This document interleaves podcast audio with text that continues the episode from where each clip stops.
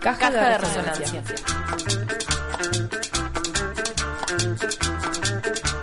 Caja de resonancias.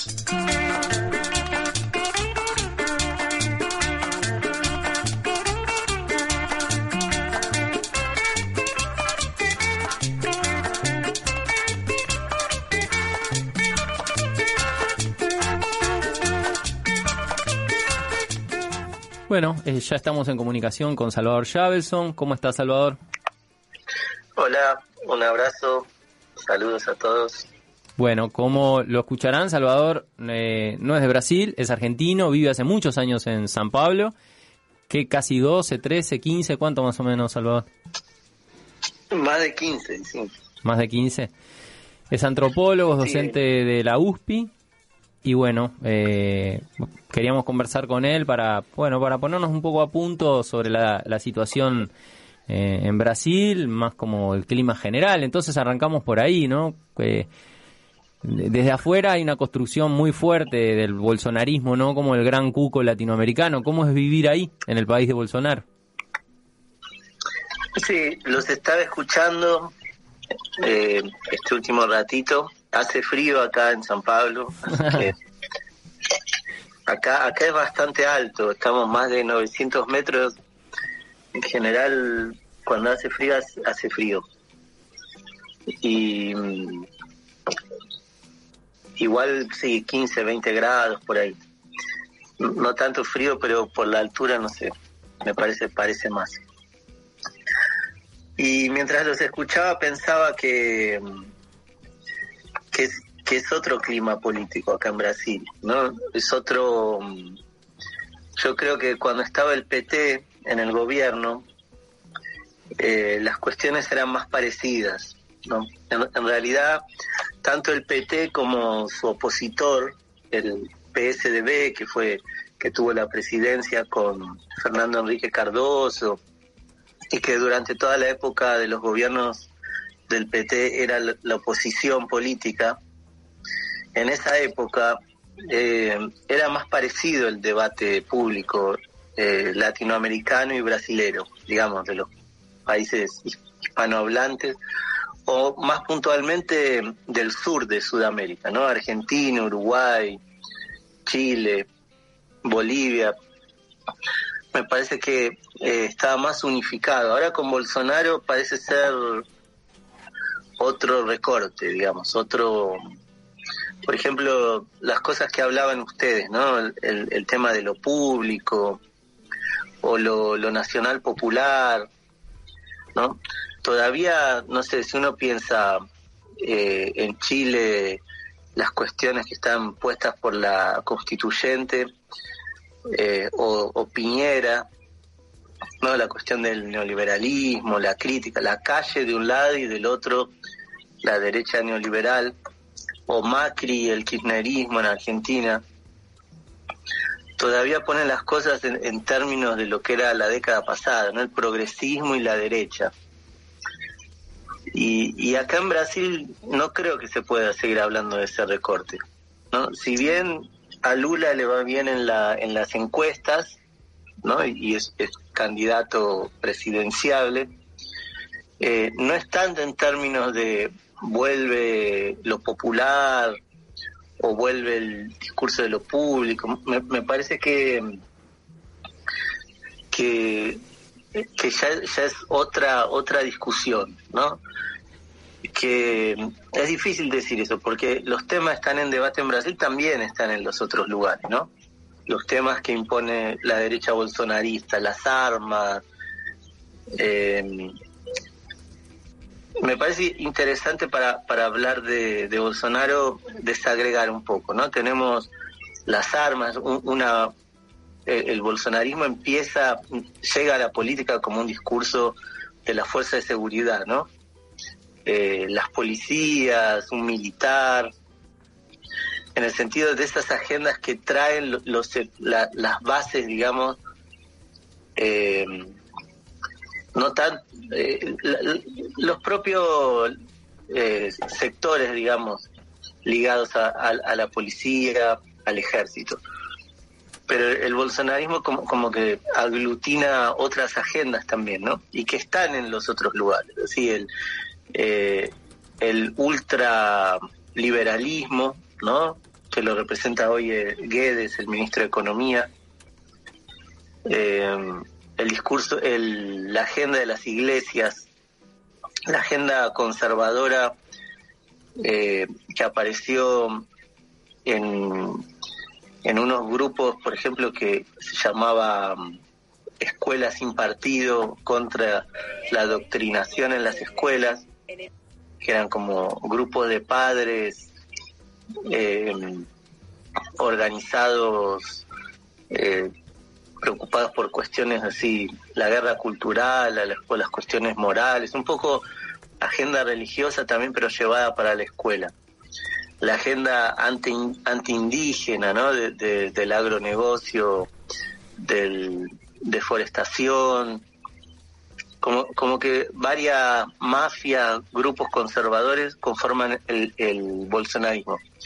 Y esas agendas están, ¿no? En los otros países, pero eh, todavía hay como una gran oposición, ¿no? Se habla de una polaridad principal, de un antagonismo entre entre una derecha neoliberal asociada al poder financiero y del otro lado una alternativa popular, social, de políticas públicas.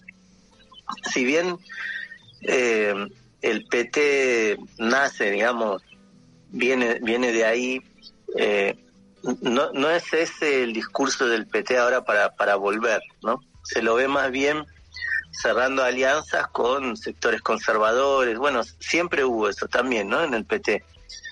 Pero, no sé, me, me cuesta ver a Brasil hoy en la, el mismo lente de lo que son los debates políticos de Argentina, de Chile, de Bolivia, que sigo más. Y quizás eh, haya que asociarlo más al uribismo y al fujimorismo, no sé. Y, ese, ese corrimiento tiene que ver con, una tradición más histórica, con impactos del, de los gobiernos progresistas en, en, la conformación de estas, de estas agendas que no es una cuestión que haya desatendido, digamos, pienso, ni, ni el liberalismo económico, ni el crecimiento de las empresas brasileras, etcétera. ¿Cómo, cómo, cómo lo están comprendiendo eh, ese, esa particularidad? Mira, eh, yo creo que siempre eh, el progresismo, digamos, la fuerza que tuvo la izquierda en Brasil fue menor de la que consiguió en, en el resto de los países latinoamericanos, donde la tradición, digamos, de la gente más popular de izquierda es más fuerte. No, si uno piensa, eh, no sé, incluso en Perú, ¿no? Está el fujimorismo, pero, pero el, la gente, digamos, la sociedad tiene valores, digamos, y una formación política o, histórica más progresista y de izquierda. Eh, se ve más que acá, ¿no? Yo, eh, acá en Brasil, digamos, es que es importante también salir un poco del plano de, de, de la política, digamos, como de los actores políticos, ¿no? Porque ahí sí, el, PT claramente se asocia a esa izquierda nacionalista latinoamericana, con elementos a veces socialistas, leninistas, a veces más populares como el peronismo. El PT se encuadra en eso, pero la gente, digamos, y en particular las clases populares de Brasil, yo, yo las veo en otro lugar, en otro lugar, ¿no? Pueden votar por Lula, pueden votar por Bolsonaro, pero no hay una como una cultura de izquierda. Yo estuve en Chile después del estallido del 2019 y en las manifestaciones eh, venía muy fuerte, ¿no? Toda esa herencia eh, de los 70, ¿no? Una cultura de izquierda, bueno, Víctor Jara, eh, la forma en que todavía, digamos, el, Partido Comunista se veía en Jadwe, ¿no? que fue el candidato que al final perdió, pero una retórica muy de, de otra época, muy latinoamericana, muy latinoamericanista, de izquierda. Y, y, en Brasil yo siento que eso es, menos fuerte. Quizás por ahí ven, pueda venir una, una explicación. Hoy en Brasil hay un momento de tensión social, ¿no? Eh, aumento de la pobreza, digamos, el, el, la cuenta está llegando, ¿no? De, de lo que fue la pandemia, si bien también no es muy diferente en, términos de números a otros países. Ahora, no sé, el, el, el alza de la gasolina que está 5 eh, o 6 reales, que aumenta todos los meses, ¿no? Está más de, no sé, llegando a un dólar y medio. Eso crea un clima así de, de, tensión social. En esta semana están empezando a haber protestas espontáneas, eh, pero hay que verlo eso fuera del, del digamos, del recorte político, ¿no? Porque incluso la izquierda, el PT, los partidos, eh, digamos, de izquierda progresistas o anticapitalistas, no están en esa conflictividad, ¿no? La ven un poco de afuera. Es como, es como una olla de presión que empieza a estallar, pero no por ese camino de cómo estalló en Chile o cómo en Bolivia se canaliza en un apoyo al MAS, o como el movimiento indígena en, Ecuador, que, que, fue protagonista también en los bloqueos del 2019 y ahora de nuevo estén poniéndose en movimiento. No sé, yo, creo que en, en, Brasil el desafío es, entender esa tensión social totalmente desconectada de los partidos de izquierda y del juego político, ¿no? Que sigue una lógica que incluso con Lula bien en las encuestas, eh, lo que se debe al, al deterioro de la imagen de Bolsonaro, ¿no? A la decepción con Bolsonaro. Eh, los que votarían a, a, Lula, muchos en gran parte votaron antes a Bolsonaro, que claramente tiene un discurso de derecho. O sea, no es que había una izquierda esperando, un elector de izquierda eh, que ahora vuelve en, un, en un país que está polarizado, como quizás sí veo Bolivia, Chile.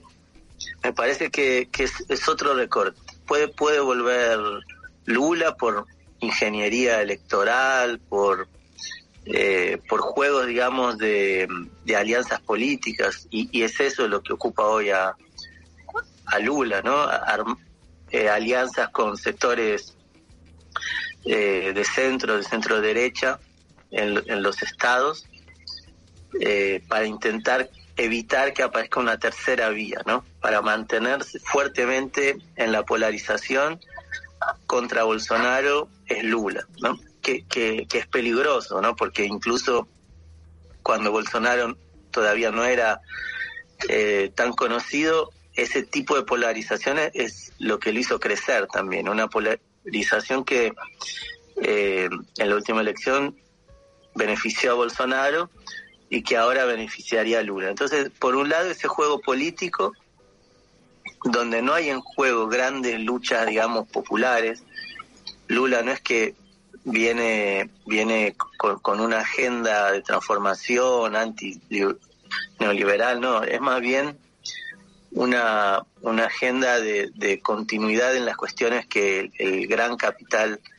brasilero exige que haya continuidad. Entonces, eh, alianza con sector financiero, agronegocio, como que en, en, lo que es importante en el funcionamiento social y en el modelo, no hay grandes debates. La política está ahí, la disputa política está ahí. Después en el campo social sí, hay, hay mucha tensión, pero que está desarticulada y sin relación con esos eh, caminos y juegos políticos. de alguna manera el proceso anterior del PT también estaba muy vinculado a esa combinación de PT, eh, Central de Trabajadores, ¿no? La CUT y el MST, ¿no? En algún momento se hacía un paralelismo fuerte con la izquierda en Uruguay por esta combinación entre sindicalismo y fuerza política. Eso está, está debilitado, está roto. las resistencias hoy, ¿por dónde están pasando?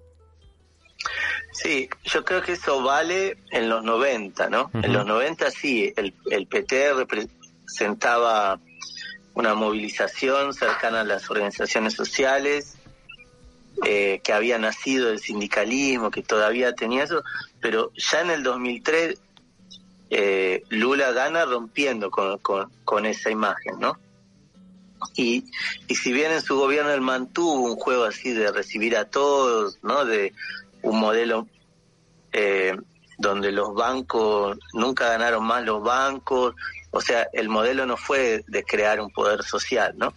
Pero él sí, se ponía la gorra del MST, eh, recibía a los líderes. Dilma ya no. Dilma rompe con eso y ya no recibe organizaciones sociales ni se pone la gorra de nadie. Más bien posesiona ministros eh, conservadores del poder financiero, del agronegocio, que era como un intento de salvar el barco, pues ya se les venía a venir también la digamos, la fuerza conservadora de, bueno, inmensas movilizaciones contra la corrupción. Entonces, bueno, en parte por eso y en parte porque siempre fue una fuerza conciliatoria de negociar, Dilma ya no es eso. Pero desde el comienzo de Lula ya, digamos, si bien recibía a todo el mundo, la política no era una política de eh, no sé cómo podría ser en Venezuela, de, un discurso, de, no sé, de dar lugar, digamos, a, sectores sociales o hacer medidas, digamos, que las agendas de izquierda venían, como, como puede ser reforma agraria. Por ejemplo, ya desde el comienzo de, Lula no hay más reforma agraria, se, revierten más, más asentamientos en, en los gobiernos anteriores y el MST, los movimientos se adecúan a eso inclusive, ¿no?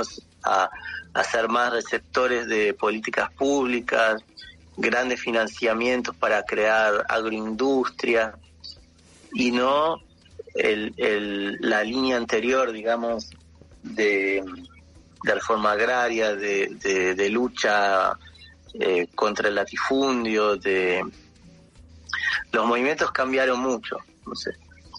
Y entonces ya eso lo veo como, algo muy, muy viejo, ¿no? Más, más bien es como la identidad política de los 90.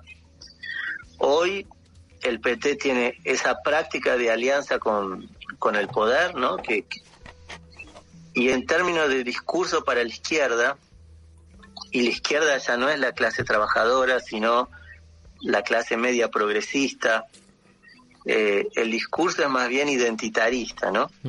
Eh, lo indígena, la mujer negra, eh, LGTB, esas agendas eh, que se traducen más bien en, derechos o, en marketing electoral o en incluir rostros, digamos, que, que, es lo que esa clase media vota, ¿no? Se, se ven las elecciones locales, en los candidatos tanto las izquierdas, las izquierdas estatales están más en esa línea. Eh, ya no es, digamos, el trabajador, el sindicalista, tampoco los movimientos sociales. Eh, y, y, y sí hay movilizaciones de trabajadores, como los camioneros o los... Yo estoy más cerca viendo de cerca la movilización de los trabajadores de aplicaciones, ¿no? El capitalismo de plataforma, los repartidores. Y ese, esos sectores que, que en la pandemia se, se ganaron visibilidad y que están movilizados, ¿no? Porque de hecho la situación económica como que les aprieta eh, directamente. Esos también están totalmente por fuera de el campo discursivo o político de las izquierdas, digamos, no, no, no son esos sectores, eh, si bien hubo huelgas ¿no? de, camioneros, son, eh, hubo una muy fuerte, eh, la, izquierda las mira de lejos, las mira de lejos. En, el caso de, las aplicaciones, es reciente una, unas huelgas en varias ciudades, incluso del interior del estado de San Pablo. Contanos un poquito más sobre eso. Sí, es interesante, ¿no? Porque es una nueva forma de trabajo, no tan nueva, pero que en los últimos cinco años creció mucho, ¿no? Sectores del capitalismo eh, con mucha valorización, o sea, eso a nivel mundial y, también acá, o sea, sectores que crecieron mucho con una forma de trabajo eh, uberizado, ¿no? Como se le dice, con el modelo de Uber, que, que se empieza a expandir cada vez a más profesiones, ¿no? Incluso profesiones liberales. Eh, parece ser como una tendencia. Y, es interesante porque la forma de, protesta, así como la forma de, explotación, de precarización es diferente. No tienen contrato de trabajo, por ejemplo, es, es un, modelo donde el que quiere baja el aplicativo y empieza a trabajar, ¿no? Eh, entonces, aparentemente las empresas plantean que, que no es una asociación de una relación de subordinación, ¿no? Está como escondida la subordinación. Ellos lo plantean como, como socios, ¿no? Eh, pequeños emprendedores que desde su auto, su moto, eh, obtienen pedidos por la mediación de las aplicaciones. Y es muy perverso porque esconde esa relación eh, laboral y, y también se maneja mucho con, con la lógica del algoritmo, ¿no? Como eh, de forma programada llega más trabajo, menos trabajo, pagan más o menos según eh, lo que necesiten. Y, bueno, recientemente sí empieza a haber reacciones y formas de protesta que también son nuevas, ¿no? Porque eh, no pasa por los sindicatos, al no haber contrato, las formas de presión o de huelga son diferentes también. Eh, por ejemplo, bloquear eh, locales de, salida de pedidos de comida, ¿no? Eh, restaurantes, McDonald's o shopping. Y, es más bien una disputa que, que busca visibilidad para afectar la imagen de las aplicaciones, que, que es como un capital muy importante donde se basa un poco el negocio, ¿no? Que la gente baje y tenga bien valorada la, la aplicación. Entonces, no son huelgas que, buscan, por ejemplo, paralizar la producción, son más bien eh, simbólicas, buscando afectar, digamos, una, una empresa que se presenta como, como innovadora, verde, práctica, y que son las nuevas formas de, explotación, ¿no? Presentar formas bien perversas de, de organizar el trabajo.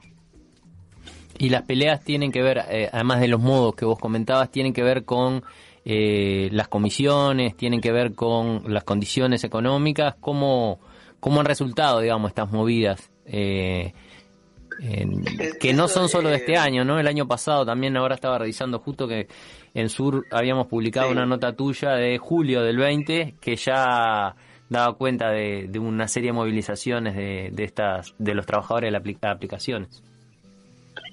Sí, lo que piden primero es que se aumente la tarifa, ¿no? Que, es muy baja, que no aumentó en toda la pandemia eh, y que, que paga, no sé, un real por, por kilómetro más o menos. Entonces, como ese es el foco, ¿no? en la disputa eh, de las horas que tiene que estar un, un, entregador, un repartidor, para sacar más o menos algo que le permita mantenerse. La disputa está en cuánto le pagan por kilómetro, ¿no? Eh, Lo que pasa es que la lógica es tener la mayor cantidad de repartidores disponibles, porque la aplicación gana cuando al consumidor le llega rápido la, comida con el restaurante, al que también le sacan un gran porcentaje. La aplicación gana por todos lados, pero necesita trabajadores siempre en la calle, entonces les paga poco. Como que pagarle poco más que una lógica del resto que le queda a la aplicación, porque no tiene costo, ¿no? Es un mediador, es un cálculo para tener a los trabajadores siempre disponibles. O sea, muchas horas en el día para lograr un ingreso que valga la pena, digamos. Sí, ¿no? Y después el riesgo de accidente, los costos de la nafta, por ejemplo, o de o del mantener el, el vehículo, todo es el repartidor, ¿no? Y hay, hay, hay otras demandas también que aparecieron en las protestas que tiene que ver con la lógica de, de la plataforma, ¿no? Eh, cuando son bloqueados, eh, sin justificación, eh, cuando tienen que reclamar en el soporte y les cobran a ellos la comida porque fueron a entregar y lo agarró uno y no el, el que lo había pedido, entonces el que pidió denuncia y el repartidor lo tiene que pagar. Toda esa lógica perversa también de, de la evaluación, ¿no? Te pone una estrellita y eso determina que te lleguen menos pedidos bien complicado. Pero bueno, eso muestra también, ¿no? Como, como un capitalismo nuevo, un, un, campo político que no es el, el que estamos más acostumbrados eh, desde los 90 o incluso en la época del progresismo, donde, donde eran otras las disputas y donde yo veo también que, que Brasil está, está en otro lugar, ¿no? En relación a, a hispano-sudamérica del sur, no sé, que, que es lo que yo sigo más, ¿no? De, de, Argentina, Chile, Bolivia, Uruguay, como que, eh, no sé, todavía tenemos discusiones que vienen del siglo XX, que vienen de, de la dictadura o, o de eh, de las izquierdas, ¿no? Sea, sea Nacional Popular, sea, sea de otras izquierdas,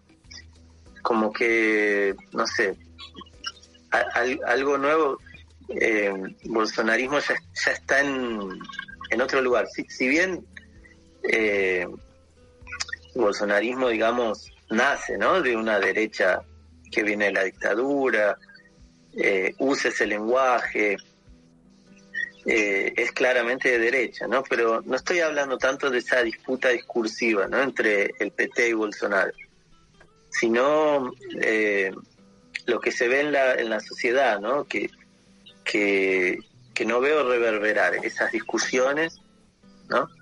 Entonces uno ve que incluso la clase política también ya se acomoda a otra discusión pero, viene un poco más de abajo, sí. Ahí va, que has estado cerca de alguna de estas luchas, por ejemplo la de las aplicaciones. ¿Cuál es el sentido que se produce con respecto a la política formal, tanto sea hacia la izquierda como en el caso del gobierno Bolsonaro? ¿E-, ¿Es esto que vos decías que se viven como experiencias paralelas? Sí, eh, por un lado hay, hay como indiferencia o incluso rechazo, ¿no? A lo que sería la politiquería, digamos. Eh, e-, estos movimientos son muy reactivos a, que llegue cualquier político a querer adueñarse o aparecer o a sacarse fotos, sea de derecha o de izquierda. Incluso la izquierda militante, partidaria, tiene como prejuicio o distancia porque si vos hablas con, con un trabajador o con un camionero que paró también, eh, te puede decir que, ah, yo voté a Bolsonaro, no sé si lo voy a votar de nuevo. Eh, es como que la clase trabajadora, las clases populares, eh, como que deciden si van a votar a Lula o Bolsonaro, pero no tienen una identidad de clase, digamos, o partidaria como al al, digamos, a la política de línea populista le gustaría pensar, ¿no? Que el pueblo es lulista y está oprimido por el bolsonarismo. No, digamos, esa identificación hace tiempo que no, que no existe, ¿no? En, principalmente en la región sudeste de Brasil, eh, en San Pablo, en, los barrios de las periferias, que es donde nace el PT. Bueno, el PT tiene, nace también en el sur, pero sí, nace especialmente en el ABC de San Pablo, y, ahí que es, digamos, en los primeros lugares donde el PT hizo buenas elecciones, en la década del 80, lugares que eran del PT en, los 90, del 2000 para acá se empieza a alejar, ¿no? en parte por esas eh, decisiones del propio progresismo de izquierda que, eh, no sé si por decisión, por necesidad o por confusión, eh, se fueron corriendo de lo que sería un partido de la clase trabajadora a, una gestión con discurso para la clase media, elogiando el, el consumo como uno de los eh, mayores méritos ¿no? de, la gestión política y, bueno, dejando las banderas, las agendas eh, que los que acompañaron, digamos, a la llegada al gobierno. Eso lo vemos también regionalmente, ¿no? Y acá digo que quizás es por decisión, pero también es respuesta, pues la propia clase trabajadora no, no tiene esa identidad de, a, la que a veces el marketing político también le habla, ¿no? Eh, no sé, no es que la escuela pública va a movilizar a la gente, ¿no? Ni, ni siquiera a esta clase media que es la base, digamos, más fanática, defensora de, de, la izquierda, que, que, como decía, está más bien en una agenda liberal identitaria, ¿no? Incluso los cuadros políticos que, que surgen eh, dentro del campo progresista van más bien por ahí, ¿no? discurso de pensar empresas eh, sustentables, o innovadoras, no sé, como que no...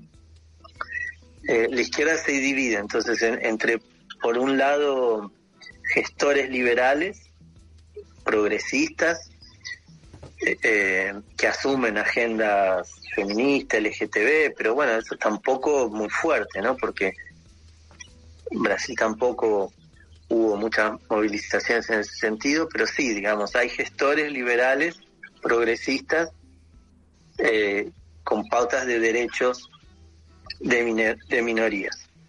Y después parte de la izquierda, digamos, eh, militante o que compone todavía la izquierda, es sí, más nacionalista o incluso, eh,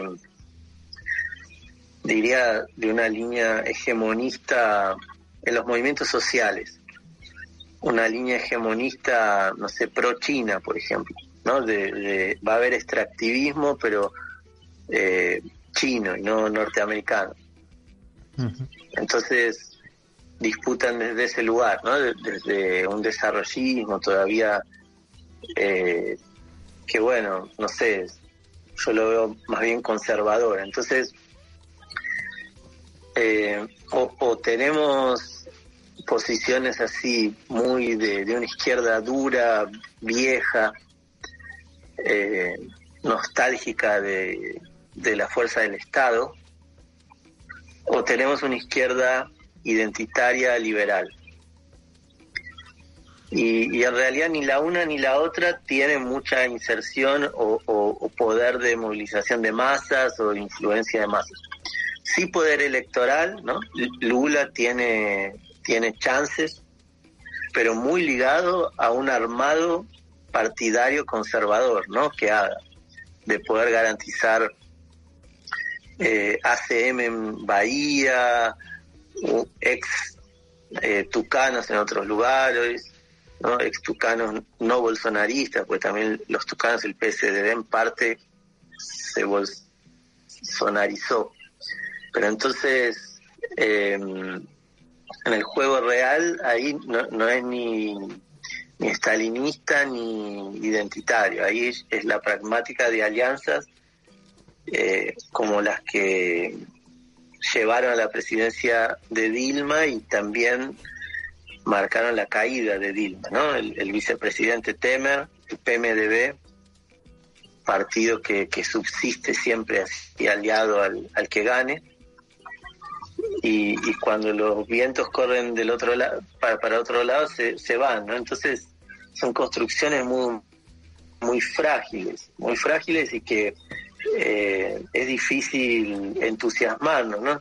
El que está muy, digamos, en, en, esa polarización mediática contra Bolsonaro, eh, puede alegrarse, porque sí, Lula puede ganarle a Bolsonaro, pero, pero bueno, no, es que se viene una era de transformaciones o un gobierno progresista, o que, eh, no sé, se, se termina el genocidio, el, la deforestación de la Amazonia, la violencia en las periferias contra la población negra. Digamos, no, no hay indicadores de que se vaya en esa dirección, como un juego político un poco eh, esquizo, así, separado de, del conflicto real. Salvador, aquí Noé. Eh, a propósito de lo que mencionabas eh, recién sobre estos otros problemas, ¿no? Como eh, el genocidio y demás, una de las nos contabas recién en relación a estas luchas más de los trabajadores urbanos o la profundización de esas precarizaciones, pero otro de los problemas que desde aquí seguimos, o sobre todo las luchas que desde aquí seguíamos, tenía que ver con toda la lucha antiextractiva, ¿no? Que tenía que ver con la avanzada de las hidroeléctricas, las mineras de, de, hace varios años, pero en los últimos meses una de las noticias que nos llegó, tal vez más desde Brasilia que de San Pablo, tenía que ver con las movilizaciones por lo que se conoció como, como marco temporal y todas las movilizaciones que hubieron, sobre todo en, en agosto, en septiembre, en relación a, lo que estaba decidiendo el, el, Supremo Tribunal Federal sobre la demarcación de tierras. Entonces, a propósito de eso y, y, como hace un rato también mencionabas este este asunto de lo antiindígena que, que estaba ahora todo, bueno, tal vez nos podías contar un poco más eh, en relación a las luchas indígenas que están habiendo ahora, lo que está abierto ahí o qué cosas están sucediendo, interpelando. Sí, digamos, hay que hacer la misma división, ¿no? Porque si uno ve en el territorio, el avance extractivista es igual o peor que, que en el resto de América Latina. ¿No? Eh, mega mineración, la empresa Vale, que en parte es estatal, eh, abriendo puertos, líneas de tren, avanzando en nuevas fronteras regionales a una velocidad impresionante y sin resistencia, ¿no? Con consenso, pues justamente si, si la derecha y la izquierda, digamos, son desarrollistas ahí, solo queda, no sé, una resistencia del propio territorio cuando te pasan por arriba y, lo máximo que logra es alguna negociación de qué compensación tendrán, pero eh, digo que se da la misma división porque si en el territorio hay ese proceso, por ejemplo en el norte ¿no? de, Brasil que está avanzando esa nueva frontera, eh, en la política eso no, no tiene tanta expresión. Y a diferencia del resto de América Latina, porque hay mucha más explotación extractivista y mucho menos resistencia, se, ve menos, ¿no? Uno ve en, Colombia, en Perú, en Chile, en Argentina, cada vez más se ve una nueva izquierda o dentro de ciertas izquierdas la agenda anti-extractivista está bien instalada, ¿no? Eh, es totalmente inexistente esa agenda. En el PT, incluso en el PSOL, digamos que es como una izquierda que fue crítica durante los gobiernos del, PT, era como la izquierda crítica, pero desde el 2016, digamos, asumió, se acercó mucho a las posiciones del PT. Eh, tampoco en esa izquierda hay una priorización de, de esa pauta. Entonces, eh, hay eso que digo, ¿no? De, de, otro recorte, no sé, un, un, un, mapa político que se aleja un poco del restante de América Latina, pero en el territorio sí, ¿no? Y, sectores indígenas eh, que, que, son los que eh, de alguna forma traen, ¿no? estas problemáticas pero no tan fuerte. Lo, de agosto-septiembre eh, fue una disputa por la demarcación de tierras, ¿no? El, se juzgaba y, ese, ese proceso se suspendió, ¿no? Se va a seguir decidiendo un caso que, que se iba a, a volver referencia para nuevos pedidos de titulación de tierras, ¿no? Que, que están garantizados en la Constitución, pero con esa idea del marco temporal se limitaría, ¿no? El que no reclamó y no se encontraba en el territorio en la fecha de promulgación de la Constitución, en el 88, ya no podría reclamar más, ¿no? Entonces, sí, hubo movilizaciones muy fuertes. Eh, entonces, no, era tanto la agenda extractivista que, que incluso tiene dificultades de, de oírse en el movimiento indígena, ¿no? Por eso digo que que, que, es diferente, que, que todavía es, es débil, ¿no? Esa, esa, esa lectura, ¿no? Esa reivindicación. Pero sí, el sector indígena es uno de los que se movilizó contra Bolsonaro, ¿no? Porque de hecho eh, la base fue, fue como muy grotesco, ¿no? Eh, la base política de Bolsonaro es muy antiindígena. Eh, el sector ruralista, que es también aliado al, PT y gobernó con el PT, también ¿no? es antiindígena, pero como que el bolsonarismo lo, lo, expresa sin ambigüedades, ¿no? El PT se sentaba o, o nombraba un ministro ruralista, como vemos más en, en Argentina, en Uruguay, y, al mismo tiempo eh, tenía un discurso, digamos, o ecologista, eh, a veces no tanto, pero, pero sí hay ambigüedades. O en, los aliados, ¿no? Uno ve aliados del kirchnerismo que son críticos, o grupos internos.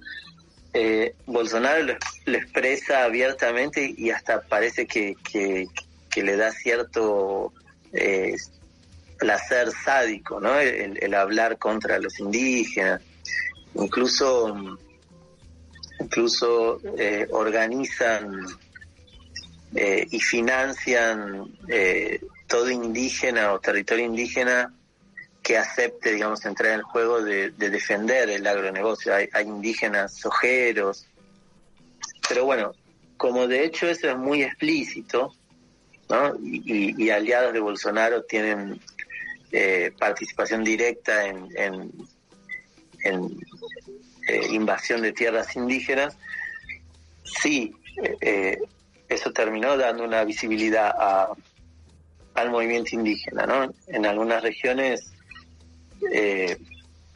fue como, como natural, ¿no? Pero, pero bueno, es difícil porque el consenso de, del desarrollo, digamos, eh, es muy fuerte. Diría que incluso en, esa clase media progresista urbana, eh, crítica eh, y de izquierda, ¿no? Que, que diría que es menos anti-extractivista que en el resto de los países.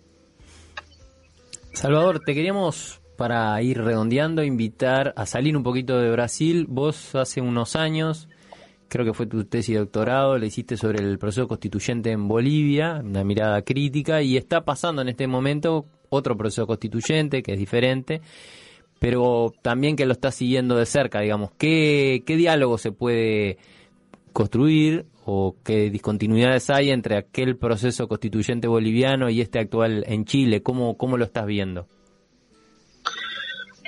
Mira, para seguir un poco con lo que diferencia Brasil de, los, debates latinoamericanos de los otros países, diría que, que hay un eje, digamos, una, una disputa fuerte dentro del campo o del bloque popular, ¿no? que, que, que es mayoritario tanto en la constituyente chilena como fue en Bolivia, eh, que no está por acá, ¿no? En, Brasil se, se, se, ve de otra manera, que es, diría, una tensión entre una izquierda eh, populista, hegemonista, nacionalista del desarrollo, ¿no? Desarrollista, una izquierda más siglo XX, eh, nacional y popular, con una izquierda cercana al movimiento indígena que levanta eh, banderas o, visiones como la de la plurinacionalidad y la, autonomía, no digamos una una um, izquierda autónoma eh, que llegó a cuestionar un poco las formas del poder institucional dominantes, ¿no?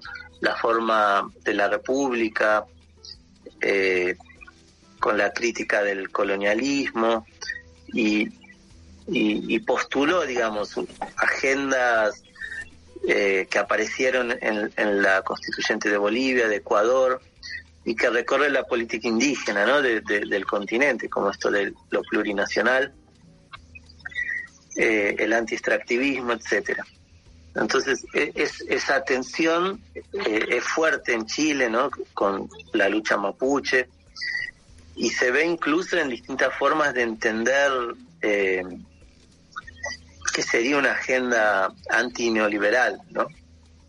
O incluso eh, cómo pensar lo plurinacional, porque eh, en Bolivia, en Ecuador, vimos que los mismos gobiernos que apoyaron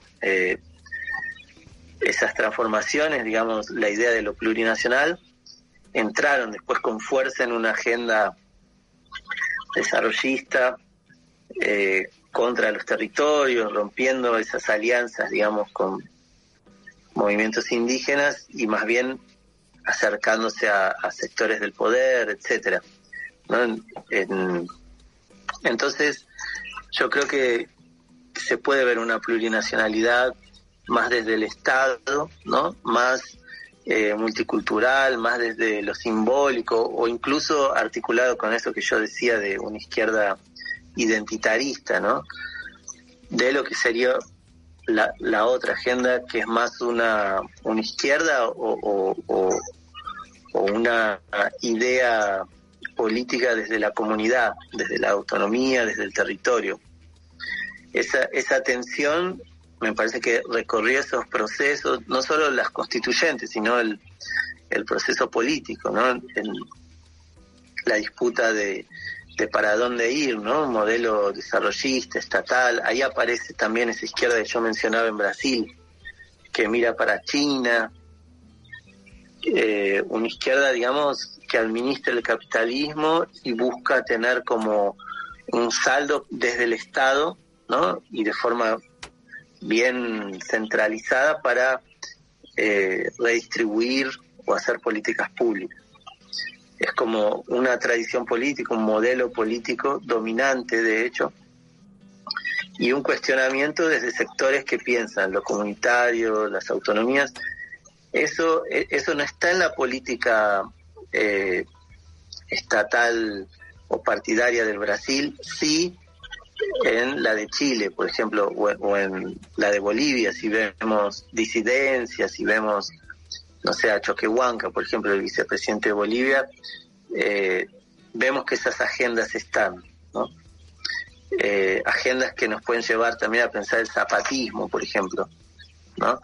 Si pensamos en México, también hay un progresismo empresarial, desarrollista, que, que con progresismo tardío, ¿no? Que está en el, llegó al gobierno ahora con López Obrador y otras izquierdas desde el territorio, ¿no? Esa, esa, esa polaridad que, que es interna y, que llevó a partir, digamos, el bloque mayoritario en Bolivia, en Ecuador, que llevó a, eh, a criminalización de movimientos que antes eran aliados, es, eso no, no, está en Brasil de otra forma, ¿no? Si uno va a los territorios indígenas encuentra, ¿no? Esos debates, eh, eh, pero pero no no la desconexión de, de la izquierda en particular con eh, con la gente me parece que eh, se ve también en eso, ¿no? Que, ese, ese, debate que está en los territorios no llega, no, no voy a decir al Estado, ¿no? Porque con Bolsonaro es imposible que, llegue, pero ni siquiera a la izquierda. Los debates de la izquierda estatal o, o, mayoritaria, ¿no? Y, y en Chile yo creo que la constituyente ya mostró un poco esa tensión que aparece entre entre el estallido social, el, volver al estallido, recuperar o pensar qué decía el, estallido, y una, una lógica de partidos, de representantes, que ya, digamos, parece neutralizar agendas eh, incluso antineoliberales. ¿no? Creo que este debate también nos lleva a pensar cuál es la salida al neoliberalismo y eso se está discutiendo en Chile, por lo que veo. Y no hay solamente la salida estatal, ¿no? De, bueno, eh, contra el neoliberalismo, vuelta, vuelta al Estado, o, estado de bienestar, o, políticas eh, contra la pobreza, digamos, de inclusión social, en ese sentido que el progresismo entendía, ¿no? Que es de a través del consumo como que eso yo lo veo como parte de, del juego neoliberal en el que estamos, ¿no? Y, entonces la pregunta es, ¿cuál es, esa otra salida? Creo que ahí tenemos que pensar en, en, lo comunitario, en, temas que levantan los movimientos indígenas, incluso como el vivir bien, digamos, ideas de salir del desarrollismo, de de pensar una política como en otra velocidad, desde, desde otras formas de construir incluso, ¿no? Que nos pueden llevar a, otras respuestas a nivel social, de cómo nos organizamos. Bueno, ustedes estaban hablando de la luz ahí, ¿no? Se está discutiendo en una ley de la luz, no, no sabía. No, es la luz eh, porque es una ley de urgente consideración. Es ah, el no, no, no, no es la luz eh, eléctrica, digamos. Pero de, qué tema es? Es un paquete de leyes, es un paquete de leyes, más de 500 leyes que el gobierno nuevo colocó al inicio y que eh, abarca todo, desde educación, gobierno de la educación, empresas públicas, seguridad, todo. Adopción, violencia. Es como la aplicación del programa, del gran programa del, del gobierno. Es una mega... Y, ahí cómo se da la, digamos, lo que se debate es, digamos, más neoliberalismo o si no qué. Digamos, la pregunta es eso, si no qué, ¿no? Yo, yo me quedé con lo de la luz porque en el debate de empresas públicas, de, de servicios, aparece, ¿no? El problema de cómo pensar formas desde lo común, desde lo comunitario, para resolver problemas de un Estado que, no lo va a resolver, ¿no? Porque el Estado ya por lógica es neoliberal. Sí, acá el, debate está más ahí, ¿no? Gobierno de derecha neoliberal, eh, progresismo de, de una eh, mayor robustez de las políticas públicas por inclusión vía consumo, como decías, y después hay un montón de experiencias eh, concretas de respuesta. Por ejemplo, ante la emergencia sanitaria y alimentaria, hay una respuesta de ollas populares muy potentes que está en otro, o sea, que combina e, e, este otro código de un Estado que sea un poco más cargo, pero que también incluye otras, otros sentidos. Pero el, debate de la política tradicional está más cerrado ahí en neoliberalismo progresismo, digamos. Sí, en Chile está el debate de las pensiones, ¿no? Cómo resolver las jubilaciones de miseria, eh, cómo deshacer el Estado subsidiario, el Estado que subsidia al, sector privado, que, bueno, si, si, va bien, digamos, si se avanza en Chile, va a haber debates que, que nos lleguen a todos, ¿no? Muy bien, Salvador, te agradecemos, nos quedamos sin tiempo quedamos pendientes para otras conversaciones. Te mandamos un abrazo y bueno, a llevar ese fresquito de San Pablo lo mejor que se pueda.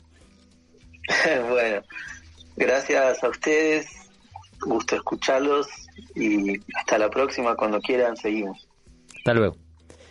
Vamos a escuchar un poco más de música y ya venimos.